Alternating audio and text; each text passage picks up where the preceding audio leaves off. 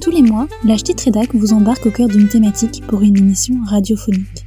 Écoutez des chroniques diverses et des angles variés pour découvrir tout ce qui se cache derrière ce thème. En d'autres termes, une question de société sous tous ses angles.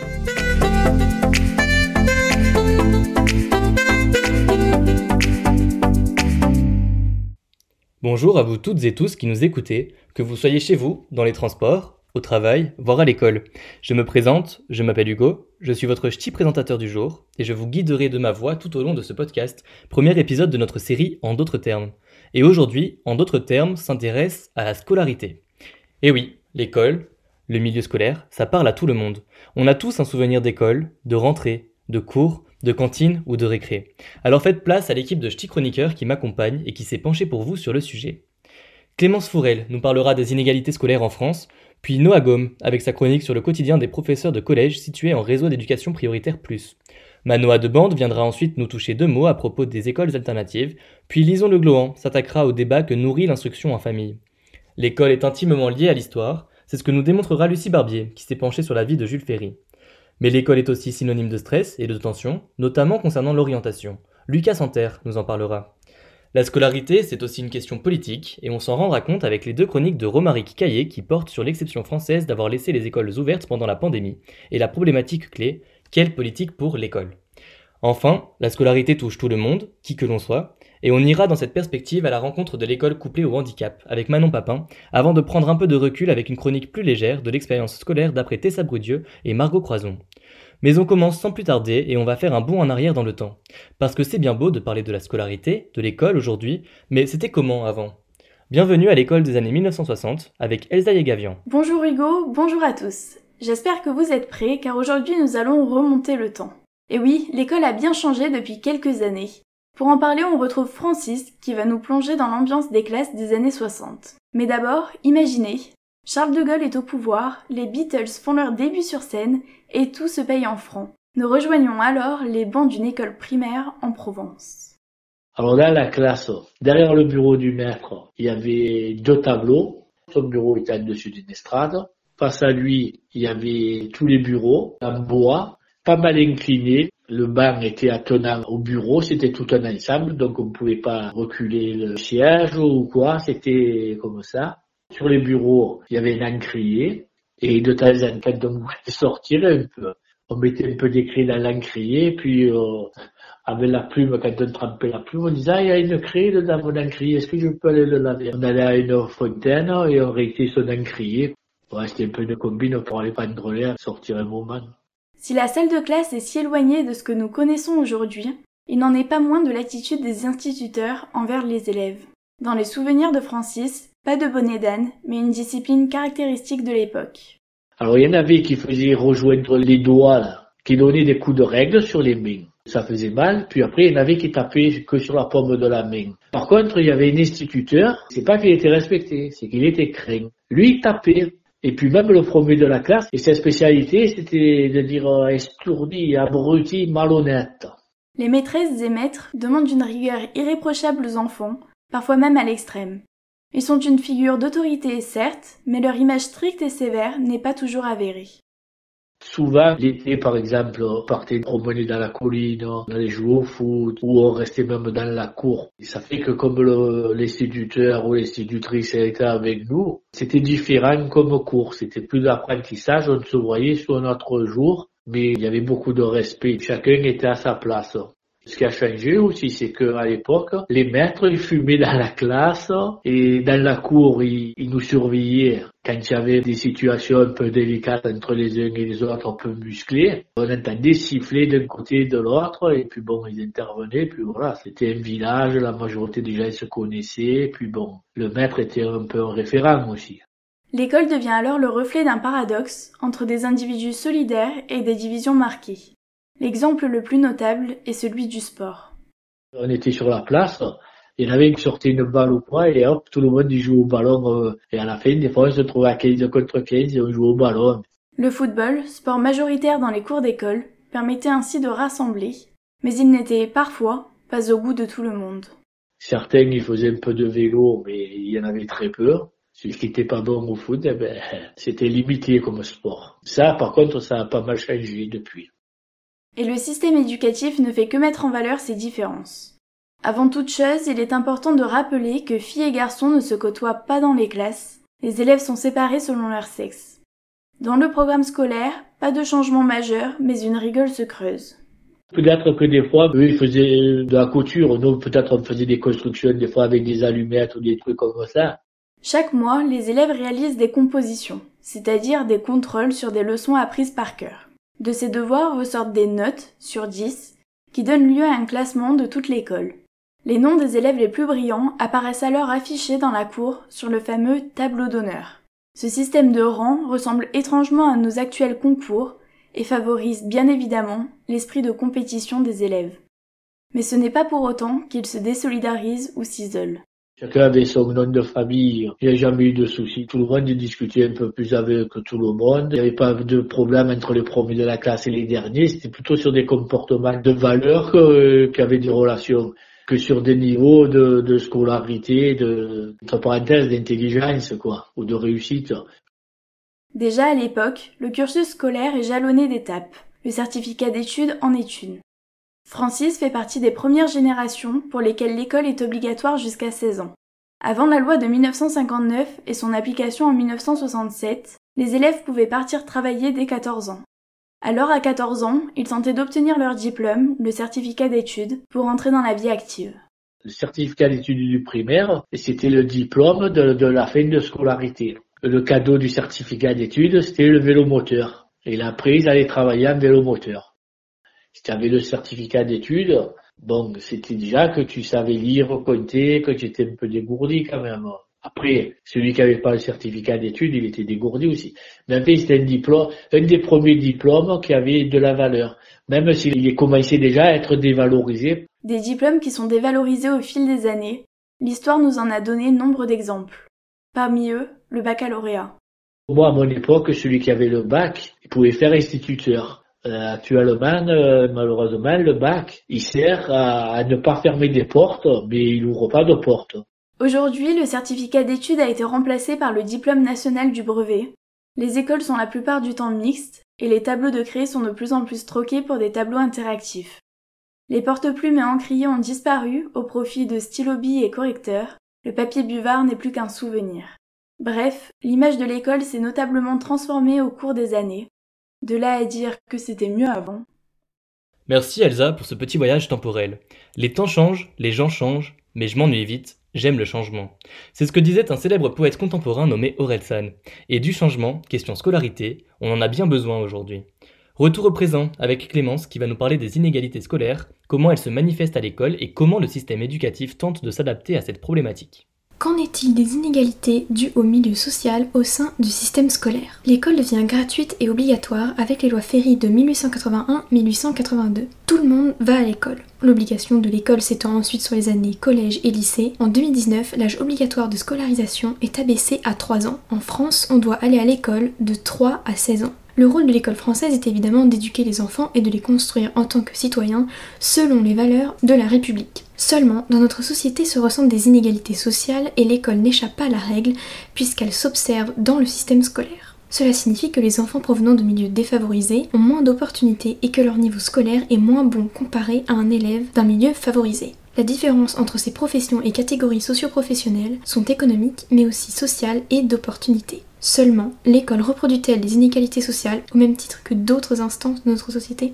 L'INSEE a publié une étude en 2020 sur le score moyen des élèves de 15 ans en compréhension de l'écrit selon le statut économique, social et culturel de 2018. Le score moyen pour les enfants de milieux favorisés est de 550 et celui des enfants de milieux défavorisés est de 443 sachant que la moyenne de l'OCDE, Organisation de coopération et de développement économique, est de 487. Le score en dictée des CM2 en 2015 démontre également une différence entre les milieux sociaux favorisés et défavorisés ainsi que le score moyen en calcul en 2017. Le philosophe Spinoza disait Les hommes se trompent quand ils se croient libres. Cette opinion consiste en cela seul qu'ils sont conscients de leurs actions et ignorants des causes par lesquelles ils sont déterminés. Ce que décrit ici Spinoza est le fait que nos actions sont comme prédéfinies, nous n'avons aucun contrôle On parle de déterminisme En sociologie, on parle de déterminisme social, ce qui revient à dire que les inégalités sociales s'auto-entretiennent car nous sommes déterminés par notre milieu social. Cette théorie est un peu forte. Un autre phénomène existe, celui de l'ascenseur social. Il y a des dispositifs mis en place pour tenter de réduire les inégalités. La bourse, les allocations familiales et les aides sur critères sociaux en général, ou encore le fait que l'école soit obligatoire et gratuite, c'est déjà un grand pas. Mais ce n'est pas suffisant, les inégalités persistent. Pour ce qui est de la qualité du système scolaire, les avis divergent. François Dubé, professeur retraité en sociologie de l'Université de Bordeaux et ancien directeur de l'EHESS, École des hautes études en sciences sociales, explique pour l'Institut Montaigne que classer les enfants dans des groupes de niveau accroît les difficultés. Si elles sont bien d'origine sociale, cela peut les accentuer. De plus, la République nous définit comme égaux, alors pourquoi souligner ces disparités? La différence ne doit donc pas être ressentie par les enfants car cela pourrait l'accroître. C'est effectivement de cette manière que fonctionne notre système scolaire. Ce qui peut donner lieu à des classes hétérogènes où les plus forts progressent et les moins bons sont toujours en difficulté. D'un autre côté, Pierre Bourdieu, ancien directeur de l'EHESS, qui a fourni un travail considérable en sociologie durant sa carrière et est considéré par certains comme l'un des sociologues les plus importants du XXe siècle, explique. La reproduction des inégalités sociales par l'école vient de la mise en œuvre d'un égalitarisme formel, à savoir que l'école traite comme égaux en droit des individus inégaux, en fait, c'est-à-dire inégalement préparés par leur culture familiale à assimiler un message pédagogique.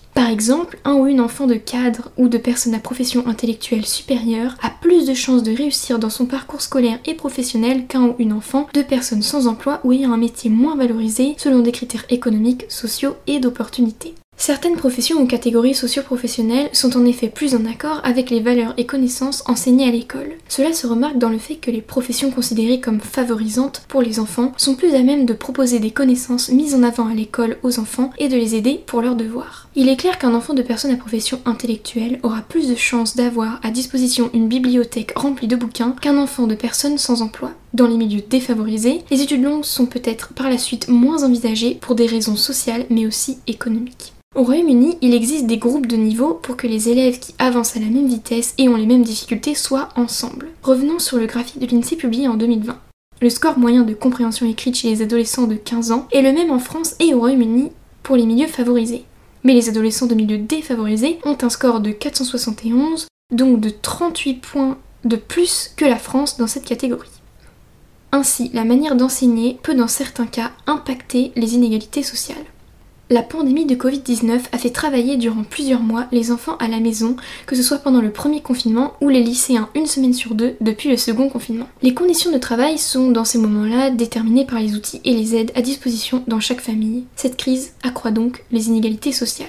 Ainsi, l'école est ce que l'on appelle une instance sociale c'est-à-dire qu'elle permet une construction des individus, un processus de socialisation. Ce n'est en revanche pas la seule. Les enfants ont comme instance principale l'école, mais aussi la famille. Cela joue donc un grand rôle chez l'enfant. Ce n'est pas pour autant que l'école ne doit pas ou ne peut pas tendre vers l'égalité des chances, en d'autres termes, pratiquer l'équité. Merci Clémence pour cette approche sociologique des inégalités scolaires.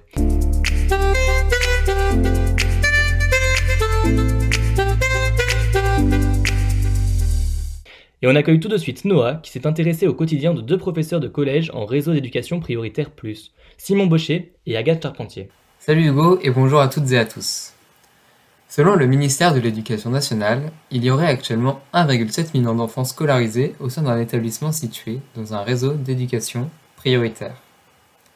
Pour faire partie d'un de ces réseaux, le ministère de l'Éducation nationale classe les établissements en fonction d'un indice social comprenant quatre paramètres qui impactent la réussite scolaire.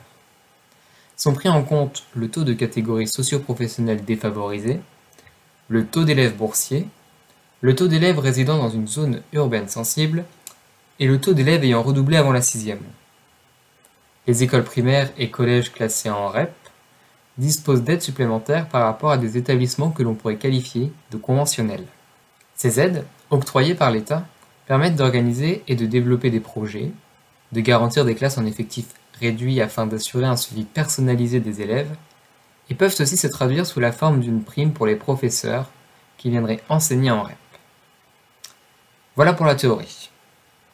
Pour mieux comprendre comment ces dispositifs sont mis en place et établir leur efficacité, nous sommes allés interroger deux professeurs, Simon Baucher et Agathe Charpentier, respectivement profs d'histoire et d'anglais, au sein d'un lycée classé en REP+, à Blois, dans le Loir-et-Cher.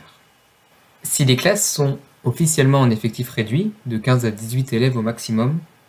Officieusement, c'est rarement le cas. En effet, sont ajoutés à l'effectif de base des élèves en situation de handicap qui n'ont pas pu être intégrés totalement au sein de classes spécialisées. Des élèves qui viennent tout juste d'arriver en France sont eux aussi inscrits sur certaines heures afin de se familiariser avec la langue. Puis euh, on est on est 23-24 par classe et en fait bah tu peux pas venir en aide à tout le monde, c'est pas possible. Voilà, ça multiplie les difficultés. Les collègues aussi, ils ont d'autres collèges hein, euh, à 27-28, je sais pas s'ils y arrivent non plus. Mais euh, voilà, nous on a entre pour être très clair avec toi, dans une classe de 23, on a quand même 2-3 non francophones. Comme il y avait plus de place dans des classes spécialisées, bah, on les met quand même là. Donc en fait, ils parlent être quasiment pas français. On a euh, quelques élèves qui auraient dû être orientés euh, Ulysse, SECPA, qui ont des, difficultés, euh, voilà, mais dont, comme c'est les parents qui choisissent, bah, en fait, les parents refusent, donc ils sont dans cette classe-là. Voilà, on a des élèves moyens, puis après on a des bons élèves. C'est ce que je dis souvent, en RED+, l'image que je donne, c'est qu'on fait tout le temps le grand écart, en fait. C'est-à-dire que faudrait, euh, ouais, faudrait faire 6, 7, 8 groupes par, euh, par classe pour pouvoir arriver à ce qu'ils travaillent chacun à leur niveau. Quoi. Les heures d'accompagnement personnalisé de certaines classes sont même retirées afin de permettre l'ouverture de nouvelles classes, dans le but de limiter la surpopulation au sein de ces dernières. Au sujet des aides supplémentaires accordées au REP, le tableau n'est pas plus glorieux. Si en théorie des fonds sont bel et bien débloqués pour l'organisation de projets divers et variés, leur distribution contraignante s'avère bien souvent contre-productive. En fait, euh, moi j'appelle ça. À, part, il y a une chose, c'est euh, les, les primes Plus qu'ils ont donné aux enseignants, où là vraiment il y a une différence qu'on a vue. Alors moi, je, quelque part c'était pour attirer les, collègues, mais euh, moi j'y étais déjà, donc je l'ai vu la différence sur moi. Mais sinon, le, le, reste des trucs, les cités éducatives qu'ils ont créées, etc. En fait, euh, on a l'impression que, on, enfin, l'opinion publique a l'impression qu'on a de la, de la thune à revendre, et en fait c'est pas vrai c'est franchement pas vrai quoi. C'est on n'a pas plus d'argent que n'importe quel collège à côté. Donc euh, voilà, cet argent en fait, euh, il y a euh, là pour Blois, ils ont annoncé un million d'euros débloqués pour la cité éducative. Et la cité éducative, elle est tellement immense que les associations peuvent en faire, etc. Il faut monter des projets et qu'en fait ils servent pas tout le monde. Donc résultat des courses, si l'association, et c'est très bien à côté, hein, mais l'association d'insertion de telle personne ou le ou la maison de quartier ou euh, ou euh, je ne sais quoi pose aussi un projet, bah ils vont ils, vont abonder dans leur sens. Et je pense que tout le monde, là on, attend les résultats, mais comme tout le monde euh, va poser des projets, euh, va pas nous rester grand chose. Aux difficultés originelles, c'est bien évidemment rajouter la crise sanitaire. Le manque de matériel et les conditions de vie précaires au sein de la cité ont ébranlé un cadre scolaire et pédagogique déjà bien fragile. Agathe Charpentier évalue la perte de ses élèves entre le confinement de mars 2020 et la fin de l'année scolaire aux trois quarts dans certaines classes. Le maintien du présentiel lors du reconfinement n'a cependant pas suffi à rattraper le retard accumulé. Même si la situation n'est pas simple tous les jours, toute l'équipe enseignante redouble d'efforts afin d'aider les élèves au maximum. Une façon de montrer que l'espoir, lui, n'est pas confiné. J'ai fait dans le collège donc je suis toutes les toutes les promos qui partent. Donc j'essaie de savoir s'ils sont devenus. Donc j'en perds en route, mais j'essaie de savoir et j'ai créé ce qu'on appelle la la voie des réussites. Et en fait j'affiche tout ce qu'ils deviennent, peu importe ce ce qu'ils sont devenus, euh, si ça reste légal bien évidemment. euh, j'affiche tout ce que voilà les bacs qu'ils ont obtenus, euh, quel métier ils font, peu importe les métiers. Et en fait malgré tout, bah on se nourrit de, de ces réussites là pour continuer. Merci Noah pour cet échange avec un autre acteur de l'éducation qui fait face aux élèves au quotidien et qui influe pour sûr sur l'avenir de ces derniers, le professeur. La scolarité, ça rime souvent avec ordre, discipline et schéma prédéfini. Un professeur, plusieurs classes, des élèves assis sagement à leur table. Eh bien la scolarité, l'école, ça peut être tout à fait autre chose aussi. Et c'est ce qu'on va voir tout de suite avec Manoa et les écoles alternatives. Si je vous dis école, vous pensez peut-être aux tableaux à craie, aux heures de colle, aux devoirs qui n'en finissent plus, aux notes pas très jolies sur le bulletin. C'est ce qu'on appelle l'école classique. Mais il en existe une multitude d'autres qui remettent en question ce type d'enseignement. On les appelle les pédagogies alternatives. On pense notamment aux écoles Montessori, une pédagogie créée en 1907 par la doctoresse italienne Maria Montessori, qui s'est peu à peu développée un peu partout en France et dans le monde. Il s'agit d'une manière totalement opposée de concevoir l'éducation, ses méthodes et son fonctionnement. C'est assez vague, dit comme ça, parce qu'il existe toutes sortes d'écoles alternatives reposant sur leur pédagogie propre. Pour que ce soit plus clair, prenons un exemple. Au lieu d'avoir, dans le type classique, une matière académique à heure fixe, tout en suivant un programme national qui n'est souvent pas terminé par manque de temps, on va plutôt choisir des matières qui sont diverses et parfois même transversales. L'élève peut tout explorer, de l'italien aux insectes, en passant par l'archéologie, la peinture et la physique. L'élève nourrit son goût pour ce qui l'entoure et sa curiosité, car rien ne lui est imposé à proprement parler. Il va ainsi pouvoir progresser à son rythme et se nourrir de ses expériences. Dans chacune des pédagogies alternatives, qu'il s'agisse de celle de Montessori, de Waldorf, de Reggio Emilia et j'en passe, on retrouve un système qui respecte et s'adapte au rythme naturel du développement de l'élève. Ce dont j'aimerais vous parler aujourd'hui, c'est un type particulier d'école alternative, créé en 1968 dans le Massachusetts, la Sudbury School. Ce modèle alternatif vise à offrir la liberté à l'individu dans ses apprentissages et tente de promouvoir des valeurs fortes comme la justice, le respect et la confiance. C'est ce qu'on appelle l'éducation démocratique. Alors, pour y voir encore plus clair, je me suis entretenue avec la cofondatrice de l'école démocratique Sudbury-Lilloise, Cécile Procop. C'est une école privée hors contrat qui accueille des élèves de 4 à 19 ans. Située à Villeneuve d'Ascq, elle a ouvert ses portes en novembre 2018 avec seulement 18 élèves. Elle en compte désormais 35. On part du principe que les enfants sont tous ont une nature curieuse et qui sont euh, motivés pour euh, apprendre euh, ce qui est utile ou ce qui les intéresse, que tout enfant, en grandissant, a la volonté de trouver sa place dans la société et que donc ils vont vouloir acquérir les outils qui leur sont nécessaires pour trouver leur place dans la société, que finalement le rôle de l'école, c'est de pouvoir permettre, non pas d'avoir des bonnes notes, mais de permettre aux enfants de devenir des adultes qui sont matures, autonomes et qui sont capables de vivre en société. Et donc pour ça, en fait, on va vraiment re-questionner à la base les principes presque philosophiques du rôle et des finalités de l'école. Parce que certes, faire des matières scolaires, c'est important, mais euh, ça ne doit pas être considéré comme un but seul et unique de la scolarité. Comment permettre à un, enfant de devenir un adulte euh, libre dans une société démocratique? Ben, C'est de permettre aux enfants d'être libres dans une école démocratique, c'est-à-dire euh, où ils sont euh, en capacité de gérer leur liberté au quotidien et de décider ce qu'ils font de leur journée. Il y a plein d'apprentissages différents, mais même parmi les apprentissages formels, l'enseignement n'est qu'une des manières d'apprendre de manière formelle en fait. Par exemple, on peut avoir un très bon manuel et travailler tout seul sur, par exemple, un manuel de mathématiques, j'imagine, s'il y a des corrigés, s'il y a des bonnes explications, on peut quasiment le faire tout seul. Et donc nous, par exemple, c'est ce qu'on permet à l'école. S'il y en a qui veulent apprendre les mathématiques, ils peuvent prendre un manuel, le travailler en autonomie et venir nous poser des questions s'il y a besoin. Chez nous, c'est pas on fait tout ce qu'on veut quand on veut, euh, n'importe comment. Euh, il y a aussi un cadre en fait. C'est la liberté dans les apprentissages. Ça ne soustrait pas de l'obligation de vivre, par exemple, en société, de respecter les autres, le matériel, le cadre, etc. C'est donc une école qui n'a pas de programme. C'est l'enfant qui choisit selon son profil, son intérêt et ses préférences ses matières. Ainsi, cette nouvelle méthode miserait plutôt sur l'enthousiasme et la curiosité, des émotions qui sont fortes et qui permettraient à l'enfant de ne pas être en difficulté par rapport à un système classique où chaque matière serait imposée indépendamment de la volonté et du profil des élèves. L'école Sudbury-Lilloise offre aussi la possibilité de cours plus traditionnels dispensés par l'une ou l'autre enseignante qui y travaille.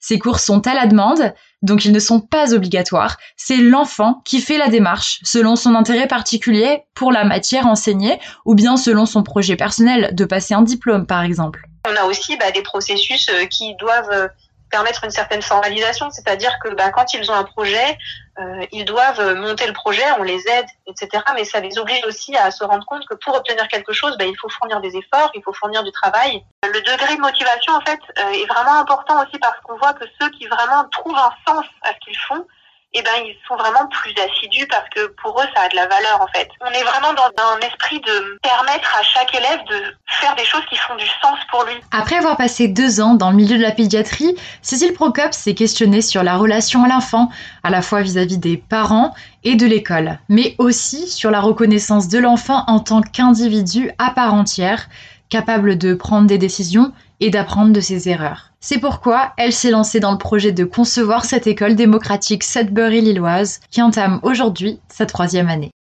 Merci Manoa pour cette ouverture sur ces alternatives à l'école bien souvent méconnues. Et en parlant d'alternatives, maintenant, place au débat de l'instruction en famille. Un peu de contexte d'abord. L'Assemblée nationale a adopté le jeudi 11 février l'article 21 du projet de loi contre les séparatismes. Les députés ont ainsi validé un nouveau régime de l'instruction en famille qui fait de cette pratique une exception. La règle étant la scolarisation dans un établissement scolaire. Alors, pour ou contre l'instruction en famille? La réponse, c'est tout de suite avec Lison. Salut Hugo et bonjour à tous. En effet, cet article 21 sur l'encadrement de l'instruction à la maison fait l'objet de nombreuses controverses. En octobre 2020, le président Emmanuel Macron a annoncé vouloir rendre la scolarisation obligatoire dès 3 ans, sauf pour des raisons de santé. Les parents adeptes de l'école à la maison se sont donc insurgés, car en voulant contrer le séparatisme scolaire, le président empêche les enfants qui ne sont pas concernés par ces dérives d'étudier comme ils le souhaitent. L'article concerné a donc été adouci et une autorisation remplace l'interdiction pure de l'instruction en famille. Cette dérogation peut être octroyée en raison de l'état de santé de l'enfant ou son handicap, de la pratique d'activités sportives ou artistiques intensives, de l'itinéraire de la famille en France, de l'éloignement d'un établissement scolaire ou de l'existence d'une situation particulière propre à l'enfant. Mais cet adoucissement reste insuffisant pour certains parents, qui considèrent que l'octroi des autorisations ne dépendra que de la libre appréciation de l'administration, sachant que les inspecteurs de l'éducation nationale ne sont pas nécessairement formés aux pédagogies alternatives. La défenseur des droits, Claire Edon, considère ainsi que la liberté d'enseigner des parents se trouve très amoindrie par cet article. Ces politiques de lutte contre la radicalisation ont tout d'abord été menées contre les dérives sectaires dans les années 90. Une loi du 18 décembre 1998 rappelle que l'instruction obligatoire doit être assurée prioritairement dans les établissements d'enseignement. La radicalisation s'est plus récemment substituée aux dérives sectaires, selon les sociologues Philippe Bongrand et Dominique Glassman. Suite aux attentats de janvier 2015, le gouvernement a ainsi annoncé un renforcement du contrôle de l'instruction dans la famille. Ont ensuite suivi des circulaires en 2017, 2018 et 2019 pour renforcer ce contrôle. Ce qui fait dire aux deux sociologues que la tendance est bien celle d'un encadrement croissant. De nombreux collectifs de parents adeptes de l'école à la maison se sont exprimés pour manifester leur mécontentement. Le collectif Félicia ou Fédération pour la liberté du choix de l'instruction et des apprentissages a revendiqué en novembre dernier sur Mediapart l'importance de leur mode d'éducation. Il rappelle que de nombreux parents ont choisi l'enseignement en famille pour éviter les violences et les moqueries de l'école ou pour faire face aux phobies scolaires de leurs enfants.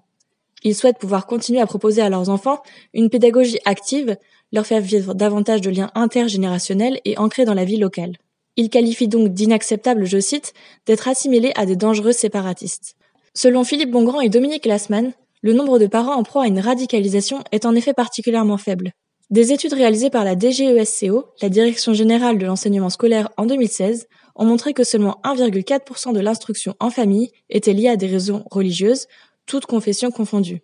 De plus, un sondage a été organisé par le collectif Félicia, collectif en faveur donc de l'instruction en famille, entre le 13 et le 30 novembre 2020 auprès de 3654 foyers. Ce sondage révèle que transmettre des valeurs morales et un mode de vie conforme à sa religion est une raison importante ou très importante pour seulement 7% des parents. Amélie Puzna, maîtresse de conférences en sociologie à l'Université catholique de l'Ouest d'Angers, s'est également interrogée sur la spécificité de l'instruction en famille dans les familles musulmanes. Bien que ces politiques soient mises en place pour des motifs religieux, les familles musulmanes ne sont jamais explicitement citées. Mais selon Amélie Puzna, elles sont pourtant la préoccupation majeure des autorités publiques, car la question de l'islam apparaît comme liée au risque de radicalisation. Pourtant, la sociologue montre que les discours des familles musulmanes s'inscrivent dans la lignée des discours autour de l'instruction en famille, c'est-à-dire autour du respect du rythme de l'enfant et de leur épanouissement. Leur motivation ne semble donc pas différente de celle des familles non musulmanes, malgré les quelques exceptions. 62 000 élèves sont concernés en France par ce changement de régime, et face aux nombreuses critiques, les députés ont concédé une phase de transition jusqu'à l'année scolaire 2024-2025. Dans le temps imparti, des contrôles continueront d'être opérés dans les foyers pratiquant déjà l'instruction en famille. Le projet de loi contre les séparatismes a été adopté le 16 février par l'Assemblée nationale et le texte sera discuté par les sénateurs fin mars. Le chef de file de la droite majoritaire au Sénat, Bruno Retailleau, a déjà annoncé vouloir supprimer l'article 21 sur l'instruction en famille. L'avenir nous dira ce qu'il en est. Merci Lison pour ce débat intéressant et un peu de culture à présent avec Lucie, qui vient nous parler d'un homme clé dans l'histoire de la scolarité, de l'éducation, Jules Ferry. En d'autres termes, une question de société, sous tous ses angles. On en a tous plus ou moins entendu parler, avec l'école gratuite, laïque et obligatoire. Mais au fond, c'est qui Jules Ferry? Mais qui a eu cette idée folle, un jour, d'inventer l'école? J'aurais pu vous parler de Charlemagne, en effet, mais vous l'aurez compris, j'avais un peu plus envie de me pencher aujourd'hui sur une autre figure majeure de l'école, Jules Ferry. Plus de 100 ans après sa mort, il continue de faire jaser. À l'été 2020, la question est sur toutes les lèvres. Faut-il déboulonner les statues? Faut-il arrêter de célébrer un homme qui s'est lancé dans une entreprise coloniale meurtrière? Non, rétorquent certains. C'est le père de l'école telle qu'on la connaît. C'est un grand homme comme on n'en fait plus, qui a tant œuvré pour la République. Jules Ferry est en effet un homme ambigu. En pleine danse des régimes, la France vacille entre république, monarchie et empire. Dans ce contexte, Ferry fait de l'école un combat majeur. Ses lois scolaires des années 1880 instaurent une instruction obligatoire, gratuite et laïque. L'école devient le lieu privilégié pour créer une identité nationale. L'enseignement est en français, les questions religieuses peu à peu écartées, et c'est là qu'on apprend à devenir un citoyen, à partager des valeurs républicaines. Les lois Ferry ont été fondamentales pour ancrer la République dans la nation française. Mais Ferry est aussi surnommé par ses détracteurs le Tonkinois. L'école n'est pas son seul fer de lance et il s'engage avec ferveur pour l'expansion coloniale de la France. Tunisie, Annam, Tonkin, Madagascar, il veut une France impériale sur tout le globe. Et il ne cache pas ses objectifs. Enrichir la jeune République, trouver de nouveaux accords commerciaux, s'affirmer en tant que puissance, mais aussi civiliser des populations jugées arriérées. Il dira en 1885 au Parlement que les races supérieures ont un droit vis-à-vis -vis des races inférieures. Peut-on vraiment séparer ces deux facettes de Jules Ferry? Peut-on écarter son racisme colonialiste pour glorifier son œuvre républicaine? L'école n'a-t-elle pas participé à soutenir l'entreprise coloniale française? Dès 1882, la géographie coloniale est inscrite dans les programmes scolaires nationaux. Et en 1890, Jules Ferry impose aux instituteurs d'utiliser les manuels scolaires. Or, l'historienne Milena Boudéhan a mené une étude sur ces fameux manuels et a pu montrer qu'ils plaidaient en faveur du maintien, voire même de l'expansion, de l'empire colonial français. Les auteurs de ces livres légitiment la colonisation à la manière Ferry, intérêt économique et commercial, atout pour une puissance géopolitique, mission civilisatrice. L'école de Ferry a été le berceau des idéaux républicains et d'une identité nationale commune. Mais l'école de Ferry, à l'image de l'homme politique, a été empreinte de valeurs colonialistes. Les deux facettes de l'homme, les deux facettes de l'école se sont alimentées, et on peut difficilement les séparer. Cet imaginaire colonial n'a pas encore été totalement déconstruit aujourd'hui. En 2005, la loi dite Mekachera proposait d'enseigner le rôle positif de la présence française outre-mer, notamment en Afrique. En gros, d'enseigner le rôle positif de la colonisation. Cette proposition a finalement été abandonnée, mais régulièrement les débats sont relancés sur le rôle de l'école dans la mémoire coloniale. On n'en parle pas assez, disent certains. On en parle beaucoup trop, affirment d'autres. La question est enseignée. Il suffit juste d'étudier les programmes scolaires pour s'en assurer. La vraie question, c'est de savoir de quelle façon on l'enseigne. Pour l'historienne et enseignante Laurence de Coq, il faut alors se demander pourquoi on enseigne l'histoire de la colonisation. Les cours d'histoire sont là pour apprendre, pour obtenir des connaissances, pour accumuler du savoir, pour aiguiser son esprit critique. Mais ce serait oublier la finalité de l'école vue par Ferry. C'est le lieu où on devient un citoyen. Et les cours d'histoire ont leur importance. Alors que l'école doit promouvoir l'universalisme républicain, rassembler les élèves autour de valeurs communes, l'histoire de la colonisation dévoile les contradictions de la République. Alors qu'aujourd'hui toute une partie de la population est issue d'une immigration marquée par les colonisations et les indépendances, comment enseigner l'histoire? La question reste ouverte. Merci Lucie pour ces informations. Comme quoi la scolarité est liée à l'histoire et à la politique. Or, c'est un choix qui semble faire consensus au sein de la classe politique. Les écoles françaises restent ouvertes malgré la crise sanitaire. Romaric nous explique pourquoi la question fait très peu de débat. Le gouvernement ne cesse plus de s'en féliciter. La France est l'un des seuls pays à avoir gardé ses écoles ouvertes malgré la pandémie en cours. En Allemagne, au Royaume-Uni, les élèves ne sont pas retournés en classe depuis plus d'un mois déjà. Les pays ayant décrété la fermeture des écoles sont nombreux. Grèce, Autriche, Danemark, pour ne citer que. La France fait figure d'exception. Encore plus quand on compare la situation française à celle des États-Unis. Les élèves américains sont privés d'école depuis plus de dix mois. Joe Biden a promis de les rouvrir dans les 100 premiers jours de son mandat. Ça ne devrait donc plus tarder.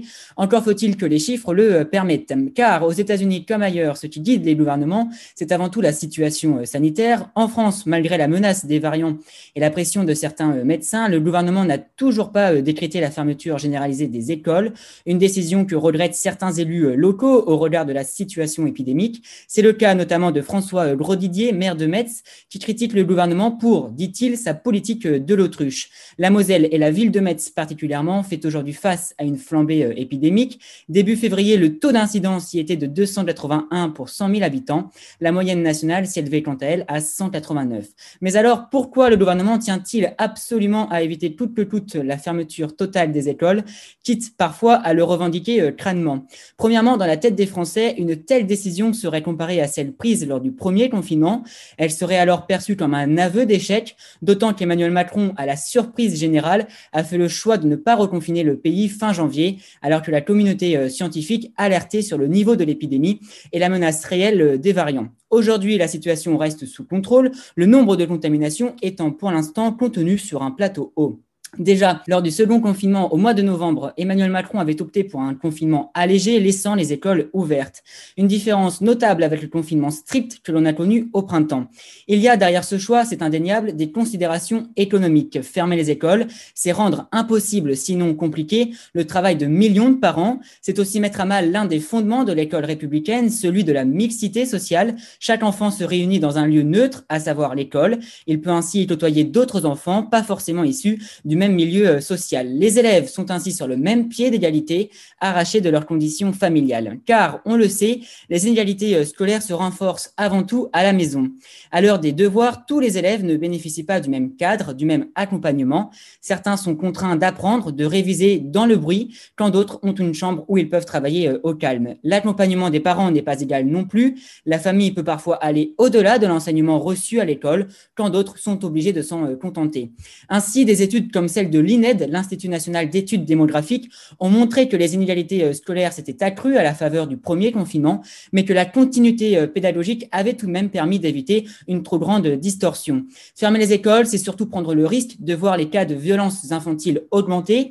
Une étude du CHU de Dijon menée de concert avec l'INSERM, publiée en décembre dernier, a estimé que la maltraitance envers les enfants avait doublé durant le premier confinement. Garder les écoles ouvertes, c'est ainsi réduire la hausse de ces violences qui se produisent bien souvent dans le foyer euh, familial. Enfin, et j'y reviendrai euh, tout à l'heure, l'école reste le principal levier de l'action euh, publique, palliant souvent les carences de l'État-providence. L'école est un mythe républicain, les fermiers seraient vus comme une défaite, pire, comme une décision autoritaire bafouant les grands principes d'alors, à la manière dont on a pu dire que De Gaulle n'aurait jamais livré la France à Amazon avec des écoles fermées, on aurait pu s'attendre à ce que d'aucuns prétendent que Jules Ferry n'aurait jamais osé prendre pareille décision. C'est toutes ces raisons qui poussent le gouvernement à éviter autant que possible la fermeture des classes. Les héros de cette épidémie, les soignants en tête, mais aussi ceux que l'on a appelés euh, la seconde ligne, ont été salués lors de la première vague. Aujourd'hui, le remerciement, euh, c'est vrai, se font plus discrets. Mais quid cependant des professeurs? Sont-ils les grands oubliés? Dans les médias, on en parle très peu. Pourtant, chaque jour, ils sont contraints de faire euh, respecter un protocole sanitaire mouvant qui ne va pas forcément de soi avec les conditions requises pour un enseignement optimal. Fermer les écoles est un choix salutaire, un choix permis par le dévouement de nos euh, hussards noirs à côté de celui de nos euh, blouses blanches. Merci Romaric pour cette analyse de la récente politique gouvernementale concernant l'éducation.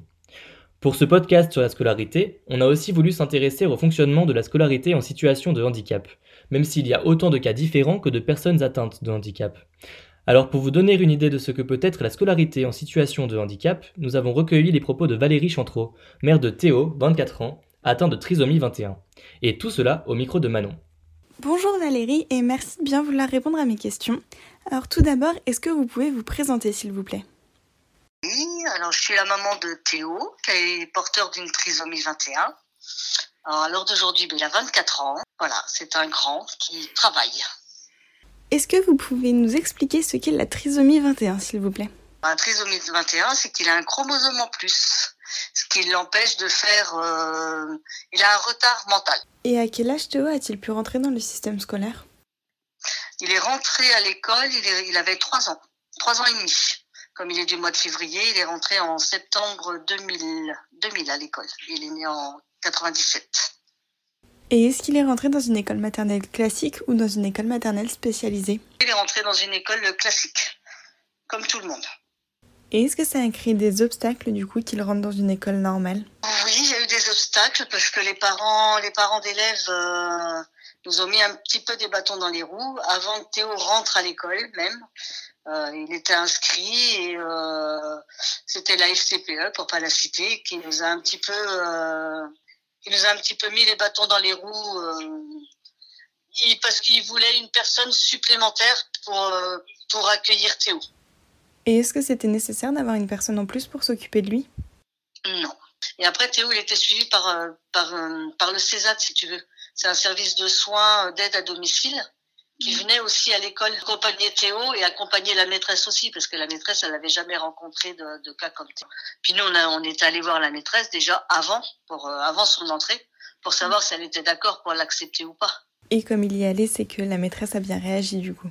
Après, elle a été un petit peu plus sceptique pour que le, le CESAT, qui est une personne qui vienne dans sa classe, elle avait un petit peu peur. Parce que bah, c'est quelqu'un d'autre qui rentrait dans, dans son organisation à elle, si tu veux.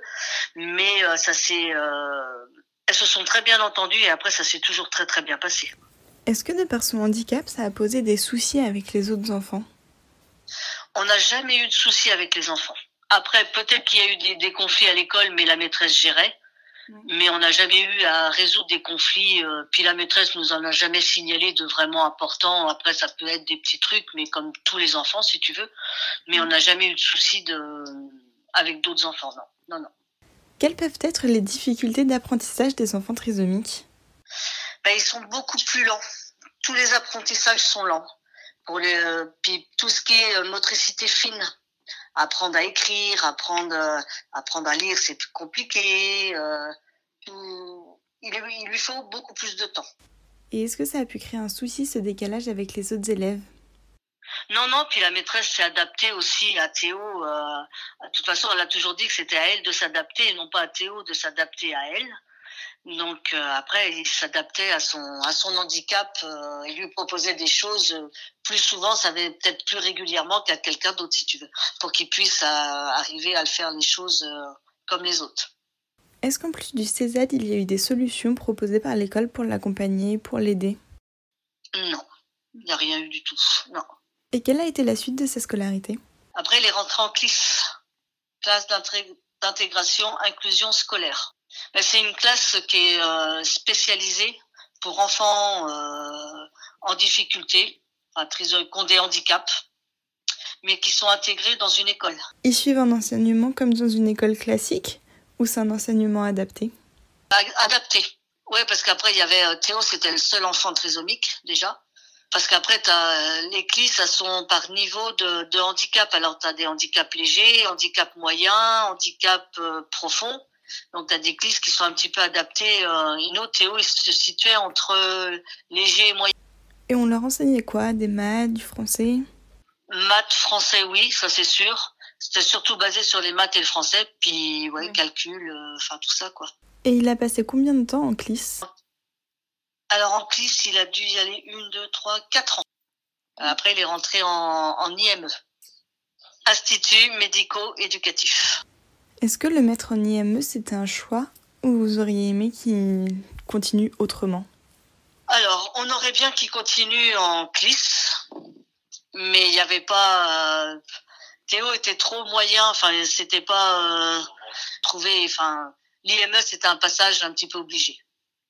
À tel âge, euh, tu rentres en, en CP, à tel âge, faut aller en, en- faut aller au collège. Après, voilà, t'as as des étapes et puis quand tu y es pas, eh ben, faut trouver d'autres solutions, quoi. Après l'I- l'IME, on n'avait pas trop le choix. Enfin, à part l'IME, euh, t'as rien, quoi. On n'avait rien d'autre. Il a passé combien de temps en IME Alors en IME, il est rentré en 2009 et ben 6 ans.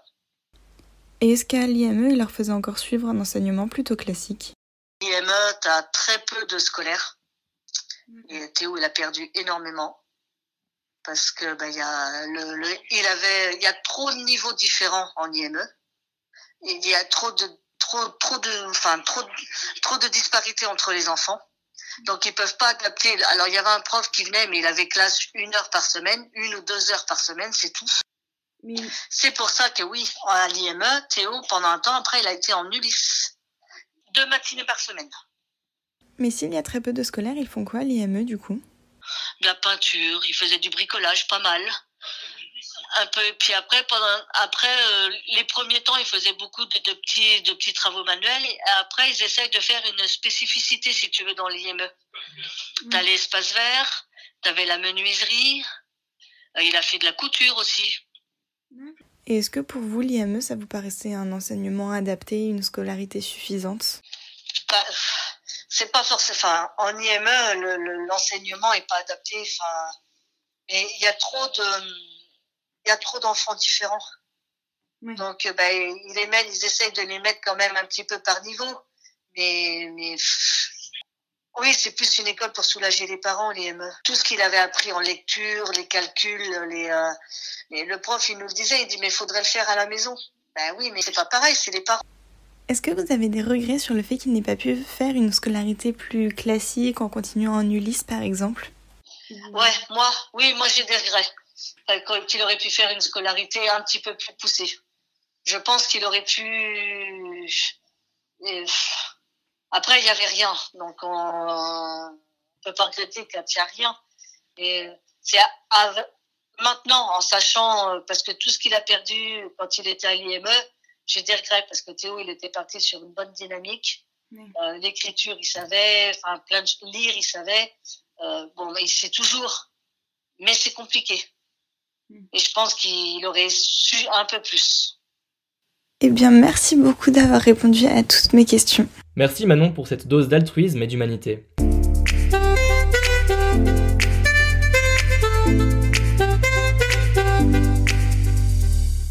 La scolarité, c'est aussi bien souvent un casse-tête, notamment concernant l'orientation.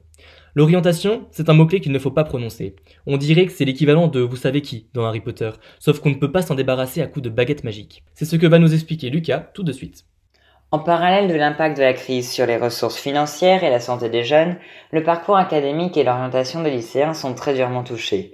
D'après la FAGE, même si les personnes interrogées ont une perception plutôt positive de la gestion de leur établissement quant à la crise sanitaire, plus de 8 lycéens sur 10 déclarent aujourd'hui que le confinement a provoqué un décrochage dans leurs études.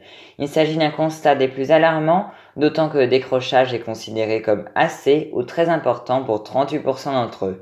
Plus concrètement, la moitié des lycéens déclarent avoir vu son projet d'orientation ou projet professionnel impacté pour l'année qui suit, par prise de retard ou même du fait d'un arrêt définitif des cours pour 10% d'entre eux, d'après un sondage de l'étudiant les jeunes sont inquiets pour leur avenir. Un lycéen sur quatre a modifié ses projets d'orientation et 21% d'entre eux estiment que leurs chances d'insertion sont mauvaises en France. Malgré ces difficultés, les lycées s'organisent pour essayer d'orienter au mieux les jeunes. Il est donc possible de contacter le SEO de votre ville. Que vous soyez en terminale ou en études supérieures, les référents de votre formation seront toujours là à votre écoute par ailleurs, les écoles s'organisent pour organiser des salons virtuels et aussi des appels personnalisés pour rassurer aussi les jeunes au mieux dans leur choix d'avenir. Merci Lucas pour ce panorama de la situation et des différentes aides à la disposition des jeunes pour s'orienter. Déjà que l'orientation était compliquée, il fallait que la Covid, une fois de plus, s'en mêle. Mais bon, que voulez-vous? Tout est question de décision, d'organisation, voire de stratégie politique au plus haut niveau. Et on retrouve Romaric pour y voir plus clair. Mais qu'a-t-on fait de l'école? Un lieu où l'enseignement laisserait petit à petit la place à la politique. Un constat somme toute catégorique. En réalité, ce n'est qu'une tendance, mais une tendance qui doit alerter euh, tout à chacun. Dans l'histoire, l'école a toujours eu une existence politique. Elle a été euh, rendue gratuite et obligatoire dans les années 1880 avec euh, Jules Ferry pour consolider la Troisième République et surtout pour lutter contre des ennemis précis, le communisme, l'Église et la religion, entre autres. Personne ne peut affirmer que l'école a un jour été un sanctuaire à l'abri du discours politique elle a toujours été bien plus qu'un lieu d'enseignement et de savoir. Les problématiques qui traversent la société sont toujours discutées à l'échelle de l'école. On peut citer en guise d'exemple la laïcité, l'histoire, la discipline, les orientations sexuelles, les, les questions de genre et j'en passe. Alors, doit-on s'alarmer de cette politisation euh, de l'école? Qu'il y ait des divergences sur la nature même de l'enseignement me semble nécessaire et justifié. Depuis longtemps, deux lignes, deux visions de l'école s'affrontent. La première, défendue par ceux que l'on appelle les pédagogues, s'inscrit dans l'héritage laissé par mai 68. Elle soutient un enseignement plus libéral, plus souple, moins solennel en somme. À l'opposé, une frange qualifiée de républicaine regrette ce qu'elle considère comme étant l'âge d'or de l'école française, quand celle-ci prenait euh, davantage la discipline, l'autorité, le respect. Cette divergence entre pédagogues et républicains, on peut la résumer en une fracture avec d'un côté des progressistes et de l'autre des réactionnaires, voire des conservateurs. Pour les uns, l'école doit être émancipatrice, vecteur d'élévation sociale. Pour les autres, elle se doit avant tout de contrôler les futurs citoyens en leur inculquant le respect des institutions, euh, par exemple, au travers de l'autorité du maître. Un discours que l'extrême droite a toujours défendu, encore aujourd'hui. Les républicains fustigent l'effondrement présumé du système scolaire français, son nivellement euh, par le bas une nostalgie à laquelle la gauche prend part. Depuis les années 1980 et l'arrivée de Jean-Pierre Chevènement au poste de ministre de l'Éducation nationale en 1984, la gauche socialiste a opéré un revirement dans son rapport à l'école, reprenant à son compte certains principes conservateurs. C'est à cette période que l'on instaure l'apprentissage obligatoire de la Marseillaise ou encore que l'on crée les cours d'éducation civique. De cette manière, l'école redevient un lieu où de futurs citoyens sont fermés, un lieu au service de la nation, exit les idéaux de mai 68. Tout ça, que l'on en discute, est parfaitement normal. Il s'agit de questions qui concernent directement l'école, la scolarité au sens strict. Le débat a totalement euh, lieu d'être. Malheureusement, on assiste en parallèle à une extrême politisation de l'école. Parfois, celle-ci ne devient plus qu'un prétexte dans le but d'appuyer des discours militants. C'est contre ça qu'il nous faut véritablement lutter. Que l'école soit intrinsèque à la société, c'est un fait. On ne peut pas apprendre la citoyenneté à de futurs élèves sans les confronter aux questions auxquelles ils devront faire face plus tard. Une école hors de la société n'aurait pas de sens. Or, le système scolaire semble désormais pâtir d'une politique toujours plus court-termiste. L'éducation, au contraire, s'inscrit dans une temporalité relativement plus longue. Ainsi, lorsque l'on décide de recruter de nouveaux enseignants, il faut plusieurs années pour en ressentir les effets. Une mesure systémique prend du temps avant de livrer ses premiers résultats. C'est encore plus vrai pour le système éducatif. Carrefour d'enjeux, l'école cristallise les tensions tant sur le plan économique, sociétal ou culturel. Symbole d'une société arrivée à maturité, dite post-industrialisée, l'enseignement est nécessaire à l'activité économique, à la réussite du pays. Surtout, l'école participe à la cohésion sociale, cohésion qui semble aujourd'hui menacée. Considérons l'école comme une solution à part entière. C'est par l'enseignement que nous parviendrons à unir la société, à lutter également contre les séparatismes en tout genre. Emmanuel Macron, sur ce point, est attendu au tournant par une partie de son électorat libéral. Tenant d'un discours régalien musclé, sa jambe gauche reste au contraire faible. Enfin, l'école, c'est surtout ce que la démocratie a de plus beau, un lieu où l'on enseigne l'esprit critique, la liberté d'expression, la liberté d'être d'accord ou non, celle où l'on donne à chaque citoyen la possibilité de grandir dans la société, d'y trouver sa place. Aujourd'hui, ce système est grippé par des inégalités euh, structurelles auxquelles nous nous sommes habitués. Les enquêtes PISA de l'OCDE placent la France tous les trois ans en bas de tableau en matière d'inégalité entre les élèves. Prenons enfin les décisions euh, qui s'imposent. Aujourd'hui, l'école fait face à de nouvelles menaces. Le tragique attentat perpétré contre Samuel Paty, professeur d'histoire, décapité pour avoir enseigné la liberté de caricaturer à ses élèves, a révélé à quel point l'école pouvait cristalliser les tensions de notre société. Certains professeurs actuellement disent avoir peur, peur de faire leur métier, l'un des plus beaux au monde. Donnons à l'école les moyens de faire ce pourquoi elle existe, ce pourquoi nous l'admirons, prôner et défendre la démocratie, œuvrer à l'idéal républicain, idéal résumé par les principes inscrits dans la Constitution, comme la liberté de conscience ou encore l'indivisibilité de la euh, République. C'est en prenant acte de ces enjeux que nous sortirons par le haut des crises auxquelles nous sommes confrontés. Alors, il nous faut absolument réfléchir à une vraie politique pour l'école. C'est ce pourquoi le gouvernement a annoncé dès novembre la tenue d'un Grenelle de l'éducation. Des annonces devraient intervenir à la mi-février 2021. Qu'il en ressorte de ce Grenelle une vraie politique pour l'école. Malheureusement, il suffit de regarder le peu d'importance qu'on lui accrédite pour comprendre à quel point l'école n'est aujourd'hui plus considérée comme une solution à part entière. Face au Beauvau de la sécurité, par exemple, le Grenelle semble être en retrait. Qui avait entendu parler de cette grande concertation autour de l'école? Qui en attend une politique ambitieuse? Pas grand monde. L'école aujourd'hui semble reléguée au second plan dans les priorités, alors que les questions régaliennes et sécuritaires prennent de plus en plus d'espace. Réformer l'école est un projet d'avenir, loin d'être aisé. L'école est un totem, un temple des principes les plus anciens de la République. Vouloir la réformer, c'est se heurter à la frilosité des conservateurs qui, malgré les défaillances manifeste, crient à la moindre initiative à la dépravation et au sacrilège. Ne soyons pas aveugles, discutons collectivement pour redonner à l'instruction républicaine ses lettres de noblesse et de grâce, laissons nos écoles en dehors des chicanes politiciennes qui n'apportent rien si ce n'est galvauder un peu plus notre système scolaire déjà bien mal en point. Merci une fois de plus, Romaric, pour tes explications. C'est bientôt la fin de ce podcast, mais on vous offre une dernière chronique pour la route. L'école, ça a rappelé beaucoup de choses à Tessa et Margot, qui ont plein de petites anecdotes à vous raconter sur leur scolarité, et croyez-moi, vous allez forcément vous retrouver dans ce récit d'écolier typique à la française des années 2000. Bref, j'en dis pas plus. Alors pour ce billet d'humeur, on va vous parler de l'école. Vous nous direz, ça tombe bien, c'est le thème de l'émission. Alors, pour être complètement honnête avec vous, on a eu un petit peu de mal à, débuter l'écriture de cette chronique, puis on s'est rendu compte que ce qui nous venait à l'esprit quand on pensait à nos souvenirs d'école, c'était pas les dates de la Révolution française ou encore le théorème de Thalès, mais bien les petits détails presque absurdes que tout le monde a pu connaître durant ces années sur les bancs de l'école. Et d'abord, en maternelle, il y en a pas mal des choses absurdes. Par exemple, moi, je restais à la cantine et il y avait une espèce de jeu qui consistait à faire le moins de bruit possible. Et la table qui avait été la moins perturbatrice pendant le repas gagnait une image.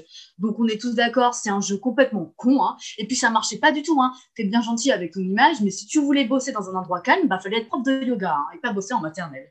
Et puis, dans le même esprit, on retrouve toujours dans cette période de la scolarité une nécessité de classer. Alors, ça passe par des images, des bons points, mais aussi par des classements anges démons à la fin de, de chaque journée. Oui, oui, ça existe. Bonne ambiance. Et puis arrive la primaire où tu te rends vite compte que la vie, c'est bien, bien plus compliqué que ça. Hein. Il n'y a pas que des anges, il n'y a pas que des démons. Hein. Par exemple, la même personne qui t'a donné sa dernière frite à la cantine le midi peut aussi lâchement t'éliminer pendant une partie de balle aux prisonniers deux heures après. Et puis apparaissent les premiers épisodes stressants de la vie d'écolier.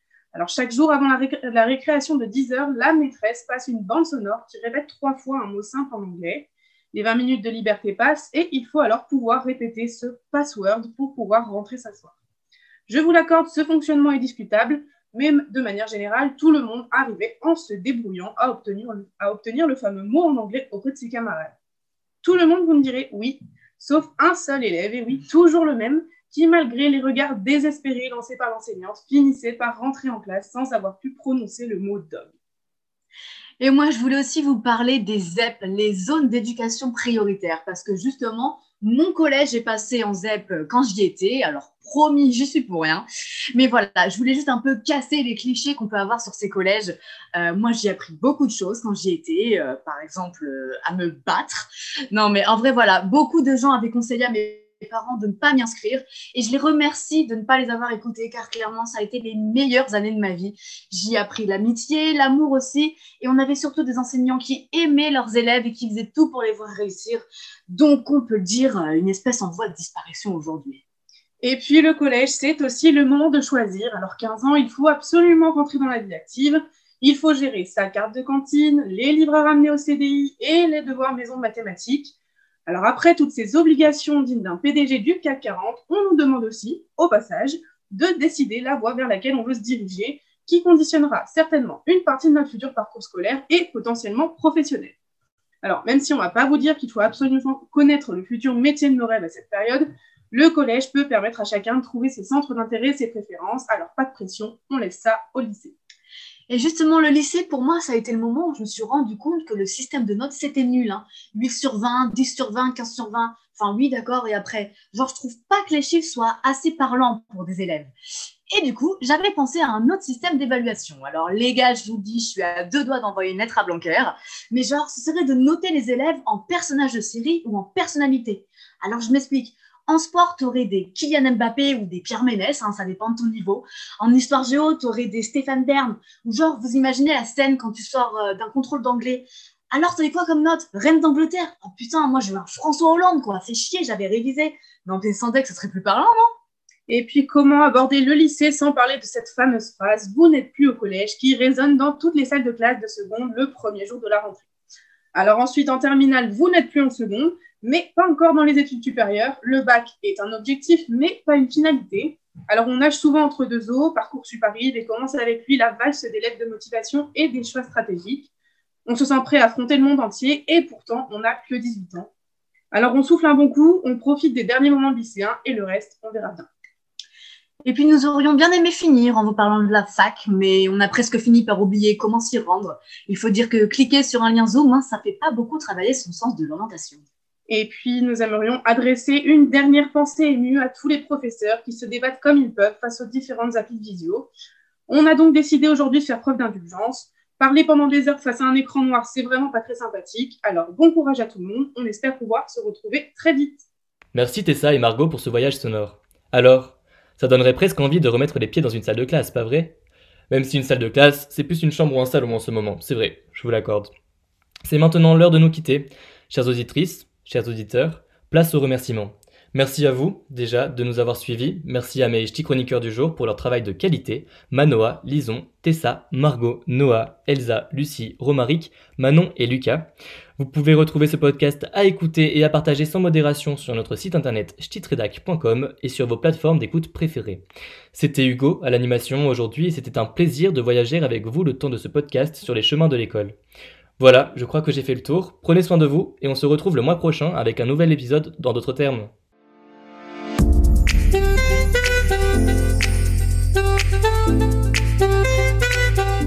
En d'autres termes, une question de société sous tous ses angles.